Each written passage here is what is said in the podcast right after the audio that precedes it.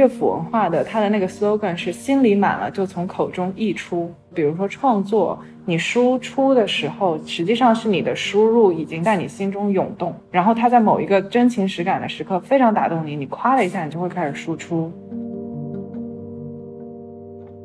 工坊和工厂最大的区别就是工匠跟他的这个产物之间是有一些情感联系的，但是工厂就不一样，工厂大家是被拆分掉的。比如富士康的人会为我们生产的苹果手机而感到自豪吗？他不关心这个，他只关心我们能拿多少工资，我们的权益有没有保障。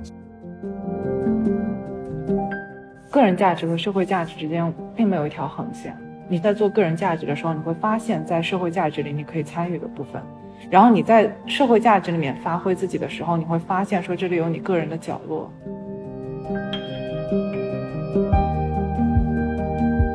今天是一次线上录制，然后我们的嘉宾那个马毅马姐，我们的老朋友。Hello，大家好，我是曹宁，闲期的主播。然后我们今天是想来聊一聊跟一部纪录片有关的生活向的话题啊。这部纪录片就是《但是还有书籍》第二季，对。因为张琳介绍了嘛，说马姐很喜欢这部纪录片，然后我也是刚好过年在家看，因为第一季我就很喜欢，所以第二季我就是追更，然后看完之后我们都觉得有很多可以聊的话题，然后正好我和马姐之前约过，想聊一个事儿，所谓的慢生活或者所谓的这个就是歇。就是为什么我们在疲惫的这种工作节奏之中，需要有一些歇的经验，或者说歇的觉悟吧。我是想向马姐请教一下，前一阵子不会歇，最近歇太猛，导致这个生活不是特别好。哎，你这让我想起，但是还有书籍这部纪录片第三集《词语摆渡人》，我刚看完，我想说的就是包慧怡老师。对对，我想引用包慧怡老师说的一句话，他说。在专注当中是对时间本身的一个克服，因为我看到包慧怡就是讲说她怎么克服她的拖延症，竟然是多线写论文。嗯，对，然后还有她怎么安排她的时间嘛。但是我们刚才在聊拖延的时候，我的脑中就是那个画面，就是包慧怡有一块白板，白板上贴着她要完成的各种任务，最久的那个任务已经拖了七年，我觉得也蛮崩溃的，就是还是要做的。对你刚刚说，就是你有的时候歇会有点有愧疚感，就歇的时候好像什么都没动，然后就发现很难再启动，比如说去做一些事情或者开始。但是我对你的认识啊，你有很多好奇的东西，然后有很多感兴趣的东西，我觉得你还蛮难说存在一个完全没有任何好奇心驱使你去看任何东西的状态。人很难在一个很空白、很真空的状态，就是躺着看天花板的。但是我觉得有一个区别，这个东西是有成就感的还是没有成就感的？确实我闲不住，比如说我这三天在家被封锁了嘛，我早上起来看书，然后我经常看着看着就走神了，然后我发现了一个很有意思的功能，我用的那个读书软件，它可以就是语音播放，然后我就把语速调到最快，因为人眼的速度比听觉的速度要快很多嘛，所以我把它调到最快，然后我一边看一边听，这样其实能够保证我不走神。就是其实我还是在读它，但是我听会把我的注意力摁在这儿，就是我的感官是完全打通的。然后我不知道有没有人用这么奇怪的读书方法，但这个就是效率非常高，我一上午就可以看完半本书。但我最近在瞎看，也不想写什么稿子，也不想做什么节目。然后我觉得这样看书是很爽了，但是一想到自己又什么都没干，就是没有干什么正事儿，我就觉得哎，今天没有什么成就。到底什么叫正事儿？就是你的成就感来自于什么？所以，我刚才问你这个问题嘛，就是说，为什么现在人就有一种不努力就愧疚的这种问题？因为我前一阵子看韩炳哲，韩炳哲在讨论一个问题，他说，之前我们是一个福柯说的这种渗透到各个社会系统的权利驱使着在做一些事情，但现在呢，外在的这个压迫已经没有了，现在完全是内驱的，就是每个人都想成为最好的他自己。这种想法本身呢，让每个人歇不下来，每个人就会产生我这种感觉。不不不不。我觉得你你完全就是被自己的焦虑反复的传染，就是你好不容易治好了，然后你又想办法把它传染回来。比如说像没有输出的话，其实还挺自然的。我要引用到这个纪录片里面，因为这纪录片我真的太喜欢了。第四集不是出版人吗？出版人里面乐府文化的他的那个 slogan 是“心里满了就从口中溢出”。比如说创作。你输出的时候，实际上是你的输入已经就是在你心中涌动，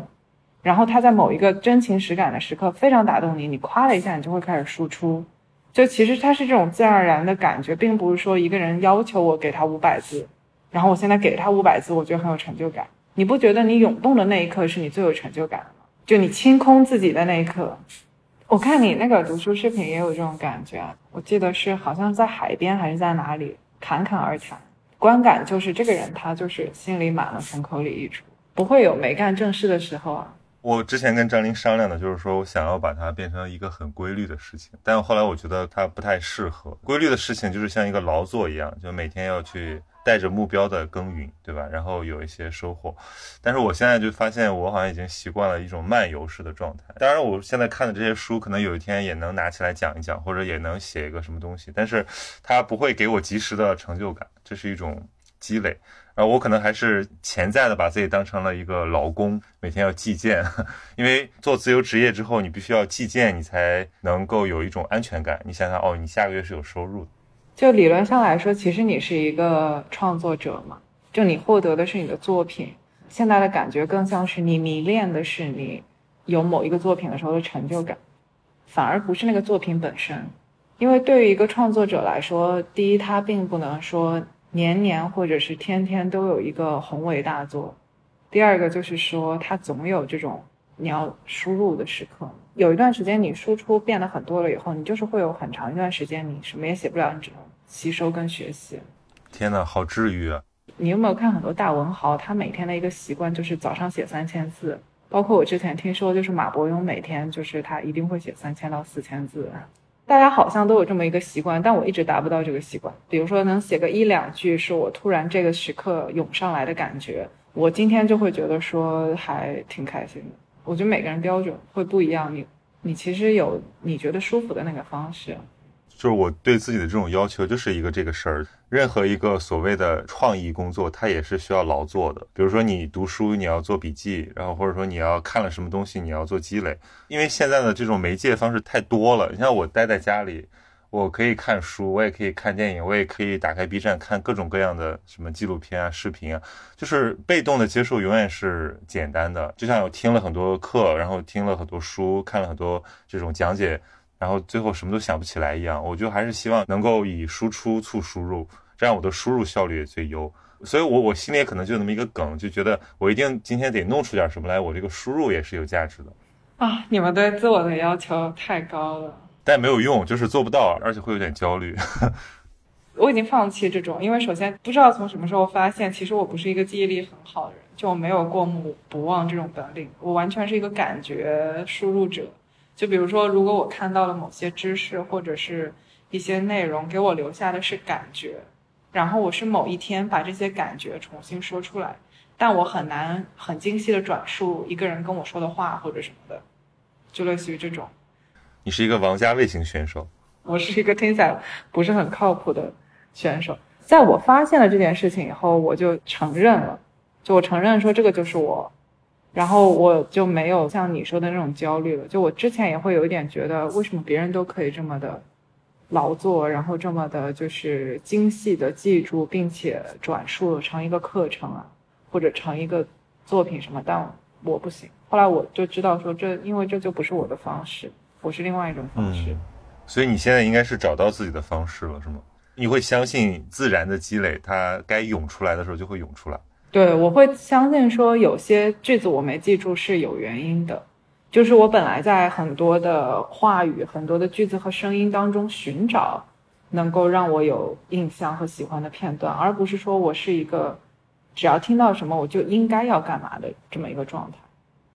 对，做音乐其实跟写作某种程度上有点像，它不是一个机械的劳作，它是要为那个。创造物富有一点灵韵，或者说一些偶然性的片段的。看那个纪录片也有这种感觉，尤其是他在那里面有的就是讲翻译，有的时候讲作者，就是你不知道什么时候会拿起笔，就那个点很偶然，可能就真的是一个外在的刺激，或者说你就是一直盘桓已久的一个想法，突然有一天做起来就一直做下去了。我昨天又重温了一下这个《但是还有书籍》这纪录片，我就发现说，第一，这部纪录片很打动我的是它每一集的这个剧本。我觉得都写的特别好，特别美，剧本本身的文字就很棒。第二个就是说，每一个被采访者他转述的话，你感觉他都不像在说话，就像在写诗一样，反正就是那种很真诚又很有美感。但其实四十分钟左右一集吧，然后里面可能两到三个嘉宾，这些嘉宾十年给我们呈现出来，你感觉他这么详实的生活，其实是他用了就是几十年来铺垫的。昨天重看的时候看到那个班宇那一集，他三十岁是第一次写。所以我就可以理解到，说为什么我总觉得我有的时候写不出来很多东西或者什么的，因为的确每一个人他都是很长时间的一个积累突然迸发的。所以如果我这一辈子浓缩下来，比如说只有一本书或者两本书，这也是很正常的，因为基本上就是十年才能生产一个。昨天我就无意中扫到一句话，这个人我已经忘了是谁了，但是我记得这句话，这句话就说，反正你职业生涯做的前十个项目都是垃圾，所以就赶紧把它做完吧。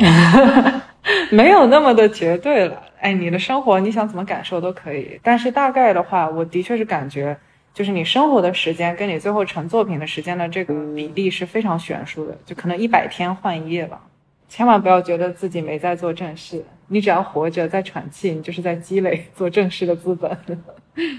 我先说那个片子给我的感觉，就是我过年在家看的时候，我每次看完都觉得励志了。就是我会找到一个新的动力，一部分有你说的这种，就是好像要十几年如一日，不要太怀疑自己的道路。还有一种方式就是觉得说，其实你也可以，就是慢有慢的力量，就是快有快的力量。因为现在这个年代，你打开朋友圈或者你看看身边的人，你会容易被他们的那种很有力量、很高速的发展给吸引。但其实你自己既然选了一个比较慢的路，那其实也应该走下去。我每次看完有这么一种感觉，但是这个这感觉持续的时间就不是那么久，毕竟还不是长在自己身上的。我前两天还在想一个事情，有一本书叫《第二座山》，它其实有点像那种讨论人生道理的。他说每个人的人生都要爬两座山，第一座山是为自己爬的。第二座山是为别人，或者说为一个更大的价值爬。很多人呢，因为幸运，他可能很早的就把第一座山爬完了。比如说，他可能三十岁就成名了，或者说他已经赚够了钱，他已经是一个成功人士了，或者实现自我价值了。然后他还要活下去，他还很有影响力，然后他就要开始找。更大的第二座山，某种程度上来讲，我觉得像像老肖他们都已经在爬第二座山了。其实反过来看，有很多人他是先爬了第二座山，就是比如说像所谓的知青一代，他们其实先爬了第二座山，他们先为国家。奉献了，先为集体奉献了，先为家庭奉献了，然后突然发现自己自我成了一个空壳，然后又开始找自己，好像是有这么一种感觉。这个比喻非常好。然后我现在在想，这个年代的年轻人无非都是想先把第一座山给爬了，甚至有的人都还不知道第二座山呢，他只相信第一座山是唯一的那座山。其实我并不觉得这两座山之间有非常清晰的界限，就是这两座山，我个人感觉他们是可以交替互相成就的。个人价值和社会价值之间并没有一条横线。你经常在做个人价值的时候，你会发现在社会价值里你可以参与的部分，然后你在社会价值里面发挥自己的时候，你会发现说这里有你个人的角落。其实我没有觉得说这两座山谁爬的就是这么的绝对，而且的确就是像你说的那种焦虑，我也听很多人讲到过。就比如说我现在的生活好像。和同龄人比，我并没有在干什么，或者我没有到一个什么样的地位，就我们常说的 peer pressure 嘛，同级压力。但我就非常喜欢，但是还有书籍这个纪录片，你可以在里面看到他们每一个人怎么样专注在自己人生里面，然后把它延展成你生活全部的这么一个历程。比如说，还是包慧仪说的，他说他自己用写作去获得一种更加广阔和更加坚实的生活。然后这片子里面采访的每个人，我都感觉他是用他自己扎入到人文的某一个领域去获得这种更广阔和更坚实的生活。他没有去思考说我这个生活跟别人的生活比，我的范围怎么样，我的速度怎么样。他一直专注的就是说当下我的产出是什么，然后我在凝视的是什么，不是别人凝视我的角度是什么样。这一点还挺重要的，因为我们只能推测别人眼里你的样子，而且这个推测通常是漫无边际和妄想。但是你会清楚的能感觉到当下你的感受是什么，标准都是一些人云亦云，为了一刀切，为了方便拉的一条线。那条线其实你看不见也就看不见了，你看不见它也不会逼着你一定要看到它，但你愿意看见的时候，它就特别显眼。因为我看这个片子的时候是从他当时在更新的时候开始看的，就是看到了很多熟悉的人，像包括以这个我们之前就很熟，然后像番宇还有那个杨潇他们都认识。但是我今天回头看，我看第一集，就第一集是讲图书馆嘛。我看到第一位老先生出来的时候，他是一个版本目录学家。然后我当时就在想，我说把一个老先生放在前面，从各种逻辑上来讲都是讲得通的。但是其实这个东西对我们这代人就是缺乏一些吸引力，因为这是一个冷板凳。然后我就觉得那赶紧把它看过去。但是我看着看着呢，我就非常感动，因为老先生他最后他说了一句话，他说他不想活到一百岁，他就是想过好每一天。然后他已经九十多了，然后他到现在为止，他还是每天保持同样大的工作强度，然后很自律，而且感觉精神上非常的安定，就是他不会有过多的欲求，每天都在扎扎实实的做事情。那我在想，这这其实是这个年代最最缺少的一种品质。所以你觉得整体看下来，哪个人物或者哪段故事给你最大的启发？很多，就是纪录片里面我最喜欢的那个词就是“词语摆渡人”。因为词语摆渡人实在太好听了，包括包慧仪就讲到说，他觉得翻译的意义就是现代汉语是一个还在发展中的语言，很年轻。然后你通过这种不同国家文学的翻译，你其实在就是相当于给现代汉语塑形嘛。这个给我的震撼很大。就我虽然是一个中文系的学生，但我其实没有从现代汉语本身它有的年龄和它的生命活力这个范围来思考，我没有把它当成一个比如说也在成长的孩子。你其实给他试不同的衣服，他有不同的偏好，他会有不同的样貌。但包慧仪他在讲这个的时候，让我感觉就是说，他像一个活在语言里面那个精灵。他这个给我的感触很深。然后就是在他之前是马爱农，哈利波特的译者嘛。看完他讲他当时和他妹妹一起怎么翻译哈利波特，怎么就是跟盗版的赛跑。然后看那个出版人的那一集 也很有趣。就一开始的时候，我看到呃读库的。CEO，他不是踩着他那个平衡车，然后在他的那个出版仓库里面溜达嘛，就特别开心，就感觉像是一个人，就跟他最爱的玩具在那里玩。当时我一看就发现说，哎，这不是恒通商务园吗？对，呃，这个跟读库有还有一段故事，就是很早之前就知道他们，但是我其实从来没订过，因为我觉得还挺贵的。但是后来是有一次，他们搬仓库发了一个求助帖，然后当时我们以修和书院的名义帮他转了一下。呃，后来呢，就在网上看到读库的一个朋友，他发了一个感谢视频，他收集了很多人嘛，那里面有什么许知远啊，反正这些文化人，加上一些大 V，然后最后是我们这种就是一些民间的小机构，就觉得他们做事特别认真，然后我就在底下留言，然后那个朋友就跟我说说，那你不如来我们的新家看一看，然后他们就正好当时在那个南通做一些。开业的活动，其实那个地方蛮远的，那个地方在南通的开发区，那是一个工业园区，但是因为他们的存在，就有很多市民啊也过去，还有很多是读库的老读者，六哥就找了他各种各样的这个老熟人朋友过去办一些讲座分享，然后还把很多的很珍贵的纪念品就这么送给读者，然后我当时就在想，他们这个风格真的特别好，就是他老会开玩笑，他说我们就是要赚钱。然后赚了钱呢，我们就胡吃海喝，我们就让我们的作者，让我们的这个员工，我们就有有钱花。然后我说我们这样特别爽，我们就是要奢侈。如果他是一个大老板这样讲，你一定会觉得他特别俗气。但是一个就是出版人、文化人这样讲，你会觉得哇，他好有情怀。后来就跟张志宪录了一个播客，我还问他这个问题，因为他已经做了十六年了嘛，他今年已经五十多了。他说他保守估计呢，他还能做十几年，就是后面怎么样就也不知道。对。我看他有在纪录片里面算，他就剩这么十几年，然后保守一年最多出四百本书，他觉得他也就只能到多少多少，然后他觉得很遗憾。对，当时那个我就还蛮震惊我的。对，所以就是他并不是一个这种资本家，他是一个手艺人。他做书的这个方式完全像一个工坊，就是工坊和这个工厂最大的区别就是工匠跟他的这个产物之间是有一些情感联系的。但是工厂就不一样，工厂大家是被拆分掉的。比如富士康的人会为我们生产的苹果手机而感到自豪吗？他不关心这个，他只关心我们能拿多少工资，我们的权益有没有保障。译者和学者还有作者这些都特别的私人，他有的时候没法用这种呃行业的视角来讨论。我会非常能够理解他们能够在一个行业里面把这个事情做得很好的这种感动。所有的文化行业，包括书店、包括出版、包括媒体，大家都有情怀。但是有的时候因为环境不好，因为这个市场的一些限制，大家变成摆烂了，就是说会把这个不争气的原因就甩给外边，对吧？但是有的人他会说，不行，我们还是得做点什么，比如说像读库这样的，它有点像标杆的存在，在读库把这件事做成之前，没有人觉得这件事可以做成一个。独立出版品牌，你不仅可以稳定的出十几年，你还可以孵化一堆产品，并且你还可以就自负盈亏，并且你还可以就是越做越好。比如说拿了钱胡吃海喝，或者说他们最近又上线了 APP 什么的，做了播客。哎，我会觉得这是一个很感动的故事，就是它会让人相信，就是你在一个哪怕这个行业先天不足的时候，你也可以去呃努力做点标杆性的事情。就这个可能是我看这个出版那一集很感动的一个事情。再一个就是那个图图嘛，其实借着乐府文化也讲了一些作者，比如说像杨本芬这个书之前大家都很喜欢，然后我们当时也去采访过这个杨本芬老人。看这个纪录片，我才知道这个背后的故事。老就有那个出版的朋友跟我说，这个图图他们是一个特别有情怀、很理想化的一个存在，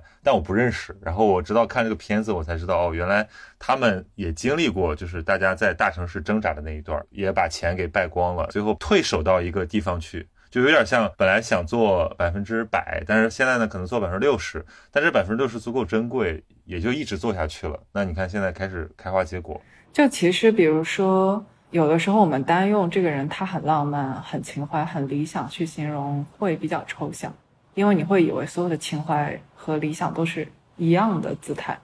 但是在这个片子里面，能看到不同的人他怎么完成个人理想主义的实现。就其实他们有一个很大的特点，统一性就是专注，而且他专注的那一个切入点很小很小。然后在这个专注的点上，无论发生什么，比如说需要用别的事情来补贴也好，需要暂时的妥协也好，他还是没有放弃专注的那一个东西。以前有一个人跟我说过一句话，就比如说，对于你很热爱的事情，你有足够的信念的时候，只要你坚持的时间够长，他都能够成功。这一点我还挺相信的。但是看到这部纪录片之前，我其实只是单纯的自己相信。我没有想到有这么多每一个领域活生生的例子。对我，我我觉得你说的非常对，但是我觉得里面确实有一个问题，很因为我看很多弹幕嘛，有的时候我也在想，就是他们到底是因为做这件事儿很美好、很酷、很伟大而做，还是因为他们很喜欢，他们觉得做这件事情是可以忘我？我觉得很大一部分都是因为后者，就是他们其实并不考虑这件事情做成了我可以成为什么，比如说。以这个成片而论的话，大家想，哎，我们每个人做一件喜欢的事情，最好都有拍一部纪录片的可能啊，那那是不可能的。你抱这种心态，你的方向就是偏的嘛。对，我就在那个片子里面看到了一种这个东西，就是他其实不太在意别人，不太在意外界，否则他走不了这么远，因为人人还都蛮容易被影响的。对你这让我想起我一七年的时候，我当时跟一个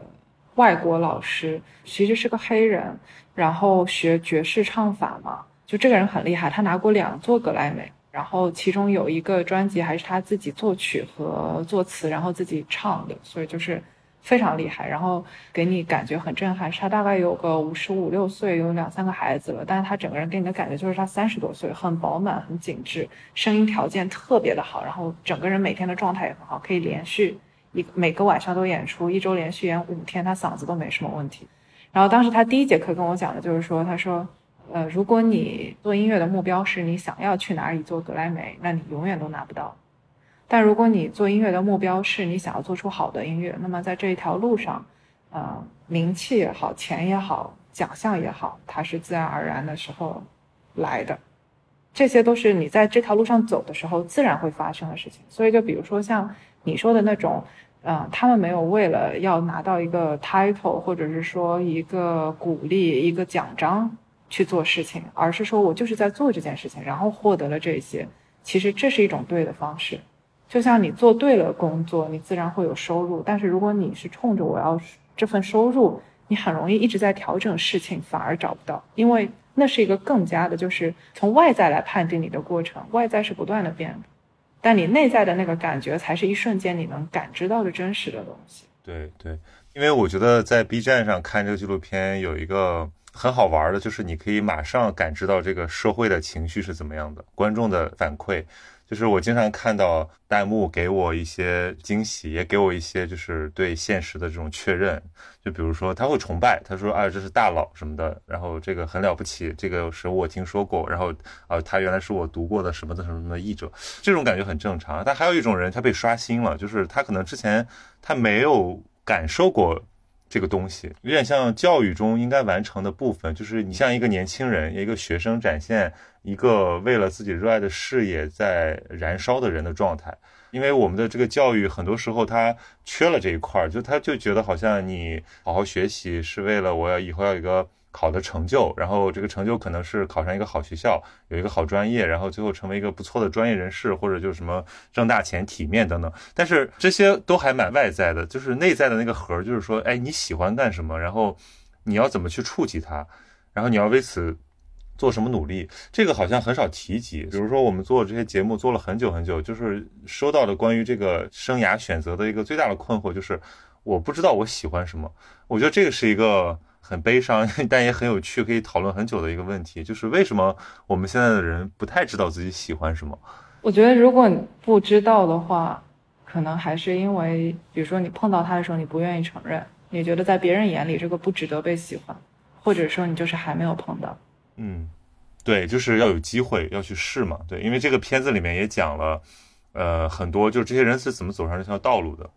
就是这个片子乍看起来像一个就是文化行业，尤其是以书这个行业的一个行业介绍片，很多人可能还是这个印象。但其实你看完，你就会发现，它它讲的是人怎么选择一种就是智性的生活方式。就比如说这里面像杨武能先生，他不是想当工程师嘛，或者说他想去搞这个俄语翻译，搞不了，他最后变成了这个德语翻译大家。然后这里面很多人就很偶然，比如说像班宇这种，对吧？走上了一个写作道路，这条路其实挺苦的。我会在想，就看这个片子，很多年轻人他就会有这样一种重新的感动，就是我应该有个热爱吧，或者说我至少要去试着找一找吧，否则我的生活就难道真的这么平静的过下去吗？我觉得这个片子会让我们产生一种这样的冲动，就是你有一个热爱，你不一定非得成为一个什么文化人了。你或者说你你也不是为了外显，你就是为了找到一个你喜欢的一个小泡泡，然后你就待在里面，成为一个避难所一样的存在。对，对，是有这种感动。但是怎么说呢？就是我在看他们的时候，并没有觉得说你应该像他一样。就是这个片子很好的展示了他们每个人的状态，但是他们其中也没有任何一个人就是说我应该像比如说另外一个人怎么样。就其实没有那种你应该要做的事情，只有你。当时当刻，当下你正在做和想要去做的事情，就我们其实很大的一个困惑，都生活在应然里面，因为从小有很多考试嘛，然后你就会，你最后那个结果是一个成绩，它会是一个数字，所以你就很期待说，我应该要拿到什么，然后我这个数字应该是什么。但现在我们不是没有这些数字了，但我们现在可能 有些人衡量的标准变成了工资的那个数字或者什么的，anyway 吧。然后，之所以就是比如说，有的人说我好像没有让我觉得很热爱的东西，那我觉得这是一件好事。第一的话，你开始思考说你热爱的是什么了，就是你开始想要去那种感觉。第二个就是说，既然你开始感兴趣了，我觉得你这个心念就发生了，可能不久之后你就会碰到了。所以这些烦恼也没有必要说，就是让它成为一种烦恼，好像有了烦恼我就显得更充实、更高级。也没有这种状态。这部纪录片也给我的一种感觉很清晰的，就是我思故我在，我是这么想的，所以我就在这个状态里。如果你们想要观察我的状态，你们可以作为一个听众或者作为一个观众，但是仅此而已了。所以你觉得他是有一些启发的吗？感觉好像在搞创作这个路上看到了一些同路人的状态吗？哦，非常喜欢。我其实觉得每个人我都很喜欢，杨武能我也很喜欢，然后图图我也很喜欢。我特别喜欢图图的感觉是，人身上背着一个大口袋，然后这个口袋在不停的往里面塞他觉得可爱的故事，而且他非常的赤诚，就他见到一个人就感觉是我想要把我现在知道的好玩的事情对你倾囊以授，就这种倾倒感、收集感再倾倒，让我觉得他特别可爱。啊，还有就是标人的那个作者，其实，在看第二集，呃，漫画家的那一集之前，我没有特别领略漫画的魅力。但是，当那个标人的作者在描述他创作的过程当中，角色是怎么样选择他自己的道路的，然后包括说他是怎么样创造标人的时候，我的确是感受到了就是漫画创作的那种热血感。然后当时我就转给我妹，因为我妹非常喜欢标人这一部漫画，我就感觉他眼眶都要湿润了。就是编导和导演他能够汇聚这么多人拍这样的一部纪录片，然后让我们能够成为他们的观众之一。就对我来说是一件很幸运的事情，就是我能偶然的撞到这个片子，然后成为这些人的观众。对，我是在怀疑自己的工作，就是之前对自己的设想完全不一样。我设想是说，大家都会有一个很崇高的，比如说你要写著作，然后或者说至少你要变得高级，不是为了变得高级，而是希望就是你自己在精进。但是呢，你现在比如说成为一个视频创作者之后，有的时候你的视频做的很牛，大家也会认，但是有的时候它只是。用一个播放量或者说它的传播度来作为标准，暂时的会给你一种错觉，就是是不是我要讨别人喜欢，或者说是不是我要成为一个流量换算的这么一个中介。看完这个片子就我就打消了这些这些怨念，就是我觉得其实根本不重要，就是你现在播放量不好，或者说你好像不增粉了，这个好像你可能会忧愁一下，但是这事儿不重要，因为这本来也不是你想做的，你想做的那个事儿只是通过这种方式去实现一个表达。它可能随着媒介方式的变迁，有了这种形式上的流转，但是那个核心还是你自己的一些东西。然后你只要就把那个东西保持住就行了。就是如果有一天你就是不火，成为宝藏，那也很好嘛，我觉得。我可以理解你刚刚说的那种，比如说你自己还挺满意的，但是你上线了以后发现它的那个。播放量或者是数据没有那么好，又或者是比如说有人想找你做一件事情，你对这件事情也很感兴趣，但是因为你的粉丝量不够，你的数据没有那么好看，所以你就错过了。那种时候会就是非常感觉说，难道我就是一个数字或者是一个工具吗？就是他不能看到我的精神内核或者我的灵魂。就我一开始也会有这种感觉，但后来我就无所谓了，就接受了，因为这还蛮自然的。就行业里面它就有这种现象嘛。但是它也不影响我做下一件事情，只是说我愿意去承认，我其实无论在做什么，我都会我有失败的地方，然后也会被否定的地方，就是这些和我的成就感跟包括我被人鼓掌的地方是联合起来形成一个完整的。就可能之前我们好胜心还是蛮强的，就一直觉得说你做什么你就要做到别人都是承认你的，都是肯定你的，然后如果接收到了一些否定，同时否定你的人，你又没那么服气。你就会很挫败。所所以我觉得里面最打动我的一个故事，其实就是借图图那一趴讲的那个杨本芬的故事。他写这些书已经是好多年前了，只是说被重新发掘了。那你说，对于这样一个老人来讲，他的这个创作，那其实就是为了一种表达而已，他就为了一种见证和记录而已。就是他并不是为了等到有一天说希望借着这个东西跃居一个作家的这么一个。不是这种动机，会感受到一种特别真实的状态，就是那个文字读起来也是这种状态，就是它特别的真诚。就像马尔克斯有个话说的，他说这个活着是为了讲述，就是你写作不是得奖，也不是为了这个出版赚钱，你其实是为了讲述，是为了把自己经历的这一切留一个见证，然后让自己这个不枉过。那我觉得，其实这种作品被出版人发掘出来，然后在我们的这个市场上更多的被认识到，这好作品还是从生活里来的。那这个过程就让人觉得特别有、特别有有希望，就是我们也可以多看到一点这种真诚的东西。对，我觉得好的文学作品一定是来自于生活。你记不记得小的时候，比如说上作文课或者语文课，老师经常说你怎么写一篇好作文，他就说四个字：真情实感。后来我就发现，说这四个字就是底泽，就实际上你是用文字去抵达生活，而不是说你是见到了一个什么东西逆诉，就你一定是有一些真情实感，它藏在你心里，是你的也好，比如说是你朋友的，然后在叙述的过程中嫁接给你的也好，你最后是那个东西它流出来以后变成了一个能打动别人的作品，原因就是因为它曾经打动过你，所以它才会打动别人。这个纪录片就是还有一个非常彩蛋的地方，就你有没有发现旁白非常好听？对，胡歌嘛，因为是我知道很多人是因为胡歌去看的这个片子，但其实胡胡歌的这个元素并没有在这个片子里面就是喧宾夺主，而且他其实很专业，就是他作为一个配音演员，在这个片子里面的表现也是非常 OK 的，既吸引年轻受众，然后又达到了很高的一个制作水平。对整个的配音感觉其实很风雅。对我们其实准备了一个彩蛋，因为刚才讲到了秋园的作者杨本芬，然后张琳也上来了，然后张琳给我们带来的彩蛋就是这个邀请了这一集的作者，呃，导演来跟我们分享一下他在制作的时候的一些一些想法。因为我们刚才聊了很多，就是关于这个片子的观感，作作为这个主创，看能不能给一点什么反馈，然后把这个交给张琳。我来了，我来了。然后今天我要来给大家安利一下我的同学，是现在在麦上的这个 Kick You，是金一坤对阿土，对，是我的本科研究生的同班同学。当时是马姐给我发了，就是 exactly 是你拍的这一期，然后跟我说这期好好看，我就说啊，这是我同学拍的。后来马姐还不信，我还特地给她找出了你发的那个朋友圈。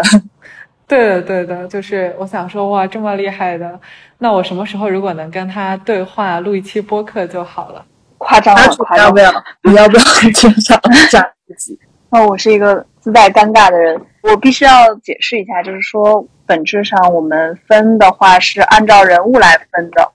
嗯，然后有一些人他可能做的是刚好就是一集三个人物都属于他，像我的话，其实在编辑这一集做了一个人物，然后在最后一集。就是从纸上到路上，然后也做了另外一个人物，所以我不能说编辑这一集都是我我制作的。对，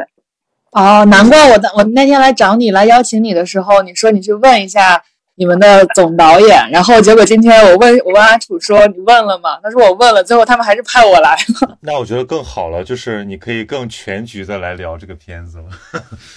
我只能分享一些就是非常具体的做的这两个人物跟这两个人物相关的东西，呃，我不能就是完全从大局来给这个片子有一个什么定性或者什么别的。对，嗯，其实我我特别好奇，就是出版人的这一集你是怎么样选定的？就是这两个嘉宾啊，就你们当时是怎么样决定了这一集的内容？呃，这个其实是跟第一季也有一些关系。因为第一季上来就是编辑嘛，然后呃，其实到最后反响特别好的也是编辑，因为你像朱越，呃，是一个特别有性格的，然后可能也很符合 B 站的气质的这样一个人物，所以第二集，嗯，就是最开始的时候大家就说想把编辑专门做成一期，就是让大家在这个内容上就是看个够。那如果是这样来分的话，其实其他集也是尽量按照人物的身份来分的，包括比如说翻译。然后人物的话呢，像老六就是张立宪，他肯定是出版界绕不开的一个人物，因为他不管是从经营的模式也好，还是他自己的呃身份，包括做的书，就是他都是在出版界里一个非常独树一帜的、很有特点的一个品牌。然后杨全强呢，就是也是我做的这个人物，就是杨师傅。他是一个屡败屡战的中年男人，但是他做的书是一个，我不能说他在市场上反响特别好，对，但是他是一个，无论在学术上面还是在就是仅仅是从审美上而言都是非常有质量的。包括我们当时也考虑到他做过很多音乐书，这对于一些乐迷来说是一个比较好的、比较吸引人的人物。其实最开始呢，我们还考虑了，我不知道在这说合不合适。就是我们很想拍单独的罗丹尼老师，包括也去见他了。他也是一个非常有气质，而且非常果决的这样一个编辑。但是第一次见面，很愿意跟我们分享行业内的很多东西，但是他拒绝了我们，因为他不想出镜。而且我我觉得我们当时说的一句话可能也不太合适，就是因为我们选来选去，就是绝大多数人都是男性。然后我们就跟他说，我们真的想要有一个女性角色出镜。他说我不想因为我是一个女生 成为被倾斜的那一方。但是做杨逍的时候，他那本书还是罗丹尼老师出的，所以还是拍到了他一些。然后因为罗丹尼老师无情的拒绝了我们，也省去了我们在其中犹豫和挣扎的烦恼，就剩下这三个男性编辑了。这真的很像一部就是动态的当代人文史。因为大家真的就是这个领域里面的这种，我觉得算风流人物、标杆人物吧。对，而且各有特色吧，就像武林高手一样。对，而且你们的文字稿真的都写的非常棒。对啊，你们的撰稿这个背后花了多少心思啊？毕竟还是一个就是像台本一样的存在，它要串起很多我们对人物的理解，而且它在很有限的时间里面。但是呢，就文学性还挺强的。我知道你们这个撰稿是怎么做的？撰稿的话，其实是由两个人来完成的。导演肯定首先是要自己写的，因为这其中也包含了你对这个人物的理解，以及你就是怎么来做这个片子嘛。但是写完之后呢，其实总的来说，撰稿是由两个人来修改和完成的。一个就是总导演，就是大家看到罗英鸾，然后我们叫他挪挪导演。另外一部分是由绿妖老师来完成，也是一个作家。而且我当时感觉梦幻联动，因为我高中的时候我就很喜欢绿妖老师。当他来到公司和我们讨论稿子的时候，我当时整个人都迷了。然后像编辑、作家这两集都是绿妖老师来写的稿子。其实很多反馈都说作家那一集的。解说词写的很好，就我我也是这么觉得的。因为首先他是有他作为写作者的那种对文字的理解在，然后其次呢，我们会把就是觉得非常重要的，包括访谈的内容都画出来，给到他那边。再一个就是绿妖老师也特别认真，他会不断的跟我们讨论，比如说在拍这一段的时候，我们对这个人的感觉是什么，然后他也会有一些他的理解，然后我们来碰。最后其实是他综合了他自己的理解以及导演的理解，把这个东西变成文。我也非常喜欢《词语摆渡人》那一集的稿子。对，就是作为一个 以前从来没有写过稿子的纪录片导演来说，就是这个项目最开始拿到手里的时候，最痛苦的就是写稿子，写半天全都是那种令人无语的废话。纪录片的工作是用影像讲故事，因为你是讲了一些跟文学、跟这个文化、跟书有关的，那你的这个东西不能太弱，对吧？就是你不要用一些，比如说很粗的东西来讲，那你要贴切，但是要有自己的风格，这个就挺难的。而且我觉得本身这些人，我不知道他们对自己的表达是不是都非常的精雕细琢，但是好像最后从剪辑的效果上来看，给的蛮准的，就是每个人说了一些很有分量的话，而且能代表他们的性格。我觉得可能跟他们一直长久的以来跟文字打交道是有关系的，在这个上面，他们自己的经历和他们的在阅读上的审美，包括工作的需要，他们其实对行业，包括对自己所经历的一切，都有一个非常深刻的理解。还有一个比较好的地方就在于这一次也比较注重纪实的拍摄，就是就是希望尽量多的在片子里能有真正的纪实的内容。但是因为篇幅的原因，可能都没办法说都放进去，所以说有些纪实其实是拍了很多，但是最后只凝练成了可能一句话、两句话，就这样带过了。我觉得这个比导演想象着去给这个人贴标签，然后堆砌一些词是会更好的。不过说实话，我觉得就是这部片子有一个小小的遗憾的地方，就每一集都太短。我感觉每一集应该就是更长，也还有很多的内容可以就是分享给我们。因为有时候这个作家或者是学者还没有看够，他的部分就结束了。就其实还是命题嘛，因为因为时长在那儿摆着。对，其实这个时长已经被一丢一丢的扩充开来了。在中间剪的时候，就是一定说每个人一定要卡到九分钟之内，这样的话加上片头片尾串场，可能才刚好达到三十分钟。但是到最后临出片前，就是大家就这个也不舍得删，那个也不舍得删，最后又一点一点加回去。所以现在大多数的集数，其实大家看到都是超过远超三十分钟的。对，就马姐这个问题再引申一下，就这样一个问题，就是你怎么样通过影像把一个那种非常精神性的一个状态给捕捉到？我不知道你们拍这个片子的时候，你们有什么借鉴，或者你们有什么设计？就是你是先去，比如说把这个人了解的很深入，然后去。呃，选几个景呢，还是说可能跟一段时间再去挖掘？就从我做的这两个人物来说吧，比如说最后一集的那个摄影师塔可，他是我做的，可能大家对他不是特别熟悉，但他在就是艺术圈里面是非常有名的一个人物，所以关于他的访谈，包括关于他作品的阐释，已经非常非常多了。从这个里面，你就可以初步的筛选出，你除了拍他的生活场景之外。你还需要拍一些什么？就这个东西你是有想象的，只不过是跟他不断的去沟通、确认，然后调整的这样一个过程。但是杨师傅就是我拍的编辑的话，他他的内容很少，所以最开始我拍的时候就有点进行不下去了，因为不知道该拍什么。后来就是我们暂停了一个几十的拍摄，先跟他做了一次特别特别长的访谈，就是从早晨大概九点多十点，可能一直聊到下午落山，就是那个光其实一直在变，就是起码我对这个人的一个基本的情况、他的思路、他一路的一个职业变化有了一个了解。从这个基础上，我可能才能判断接下来我可以拍到一些什么样的内容，然后哪些需要通过访谈，哪些需要拍纪实是可以来体现的。我觉得这个就是遇到不同的人的时候，可能方法不太一样。嗯，这些主人公们他们怎么来认识这个事儿的价值呢？我知道很多做这种案头工作的人其实挺抗拒就是出镜的，或者说很抗拒把自己讲成一个故事。但是所有的这些主人公感觉都还蛮自然的，或者说挺享受这种，就是给大家讲解自己创作过程的这个。我觉得我不知道他们的这种心态有什么转变吗？或者你们跟他们沟通的时候用了什么样的方法？啊，对对对，曹宁说到这个，我就很想听采访幕后的那些，就是 有没有什么小八卦哈 或者小故事？嗯，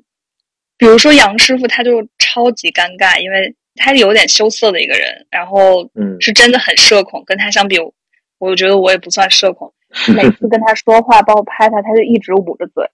就拍了一段时间之后，我们都不知道他下半张脸长什么样。而且他还问我，就是采访踩着踩着，他问我说：“我能戴口罩吗？”我说：“不能。”对，然后我听到的，就因为我朋友做那个漫画那一集，就是其实漫画家们也挺羞于在人前表达的这种感觉。对，这个就是我还蛮惊讶的地方，就是感觉你们这个片子把很多社恐带到了镜头面前侃侃而谈，这得做了多大的心理建设啊！其实导演们就是真的也挺难受的，因为大家其实跟别人沟通都有一点压力，然后还面对着一个有点不太想在镜头前 敞开自己，就是大家都尴尬而为难的迈出着自己的步伐。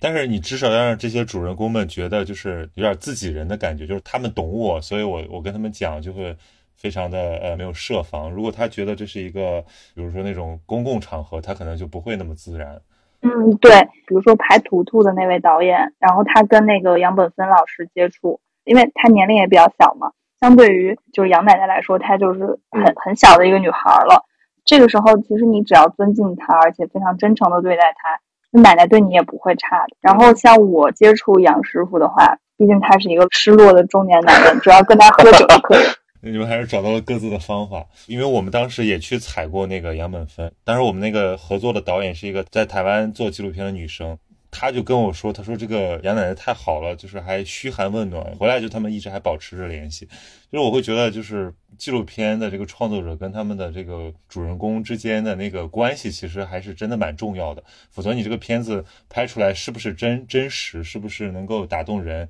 依赖于这种关系的建立。所以最后就是说到让很多年轻人，这个年轻人可能特指 B 站观众啊，就是非常多。”年纪比较小的，比我们可能还要小很多的一些，就比如学生啊，真正的年轻人，零零后们，他们好像重新有这个机会认识。我从弹幕的感受就是，其实很多东西我知道是以前自己看书看报纸知道的。那他们呢，现在其实没书没报纸可以看，或者他们也不想去看，但他们就看这个纪录片，然后补了很重要的一课。就知道我们的文化行业在干什么，或者说他知道了有这个行业，我觉得这个也是你们的就是功德一件。我觉得这也是这部片子很了不起的一个地方，就是让人文这两个字看起来特别鲜活，而且就是行业里面他们每一种职业的他这个状态、人生经历，而且还有这种不同年代的创作者他现在的生活状态，我觉得对于一些想要进入到。相关行业的人来说，其实也是一个很棒的参考。哦，对，这点太棒了。就是人选择这种人生目标，或者说这个理想的职业，他都是受到一个榜样的一个感染。就是如果这些人不被呈现出来的话，比如说很多人不会在很小的时候说我要成为一个翻译家，对吧？这个。在他那里都是不可想象的事情，所以我觉得这个片子的这种影像化就非常的成功。我在那个提纲里写的就是说，我觉得受到了鼓舞，因为我们知道啊，原来有这么多人会被书的事业所打动。我觉得这部片子的影响力其实会很深远，因为它有太多的功能，而且它真的是太诚挚了。我真的我现在逢人就安利，无论这个人年纪几何在做什么，而且每个人看完了第一集或者比如说第一集看到一半，马上就会吃我这个安利往下看。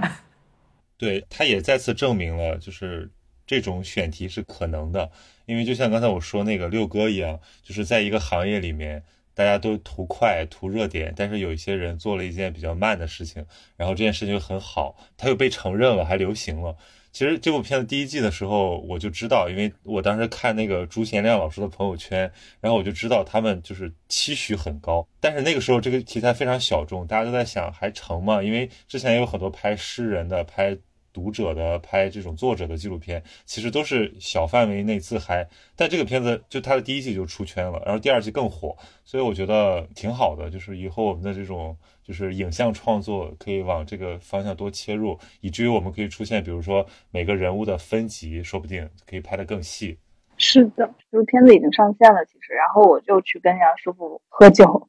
然后得知了他的这个新的公司又发生了一些变动的故事。那个时候，他们公司的人主动跟我说，说要不下一季继续拍我们吧，说看看我们公司大起大落，特别逗。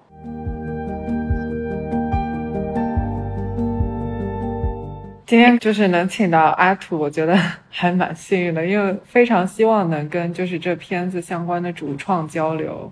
能不能替我向你们全部的创作人员表达一下感谢？非常喜欢这部作品，然后很感谢就是你们把他们这样子带来。对，因为刚才我们聊到这个受众年轻化的问题，就是你们当时有没有做一些设计，让这个片子不显得那么。阳春白雪不显得那么让人感觉这个是一个庙堂的事情，让它变得更轻松。因为我觉得这也是 B 站纪录片的一个特色。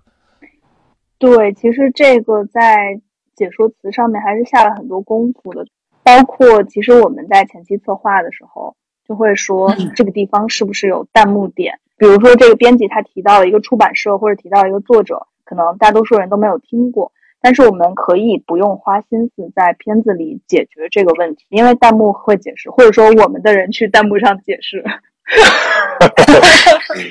对，所以这个片子不仅要看，而且一定要看弹幕版，这样才是最完整的观影体验。对我们那个片子上线之后，虽然大家都很想赶紧点开看，但是就是说要先养一个小时的弹幕再点进去，这样比较热闹。对对对，我觉得弹幕现在已经变成了很多作品的联创。所以，我我就说那种原来这么多人爱读书，或者说关心这个行业，就是这种感觉来的。因为如果不是那么积极的响应，你你会觉得说这些东西大家会会喜欢吗？后来发现他们真的还蛮喜欢的。或者说，大家可能在这之前没有看过这本书，或者说没有听说过这样的作者译者，但是他看到片子的时候，他可以不懂，但是他会被这个人打动，或者对这个人有兴趣。那他当然会把这样的书找来看一下。是的，其实也不需要担心说，好像感觉采访的主题比较严肃，可能会有观众无法理解之类的。毕竟都是从生活中看到他们嘛，所以大家在生活当中也能一下子从片子里面找到和自己相关、感兴趣的点，就感觉这部纪录片的生命力真的非常的强悍。希望今后养的弹幕还会越来越多。说不定以后还会有人去考古，说当时我就是因为看了这个，然后才走上了一条什么什么样的道路。哦，是的，我我第二季开始宣发的时候，在朋友圈收到了也是同学的留言，其实不太认识，只有微信而已。但他就说，因为看了第一季，所以他去出版行业实习了。然后不知道对人家应该是感谢还是抱有歉意。哈哈哈哈哈做完这部片子，应该理直气壮的说出感谢吧？怎么还有保有歉意呢？因为连我的拍摄对象都在疯狂的劝退，就是他去参加一些讲座的时候，也在疯狂劝退。没事，我觉得就是虽然是个大坑呢，但是就是把人坑的久一点，这个坑也就不是坑了。坑的人多了，坑也便不是坑了。我们差不多了，谢谢阿土，谢谢马姐，谢谢我们直播间的各位。然后大家就是要去看这部片子吧。然后更重要的是，就是过上一种就是阅读点亮心灵的生活。我们就这么直接简单粗暴的结束了，是吗？要要不要就是曹宁，然后还有阿土给观众们每个人分享一句寄语之类的？哎，要不就说这个片子里最打动你的一句话吧。我最打动我的一句话就是这个，人家问这个沈西元先生说要不要活到一百岁，他说这不重要，关键的是过好每一天。那阿土呢？我现在满脑子都是我杨师傅那一块有一句彩蛋，我不知道大家有没有注意到，就是嗯，他在晚上在屋里看电影的时候，有一句话加了字幕是“来兄弟们，跟我去拿酒”。但是我的拍摄对象说，他说酒跟文学非常非常搭配的，所以是的，是的，大家可以多看书，多喝酒。哦，我想到我那句是就是第六集里面，嗯，他说怎么生活就怎么写作，嗯，这句话我觉得非常棒。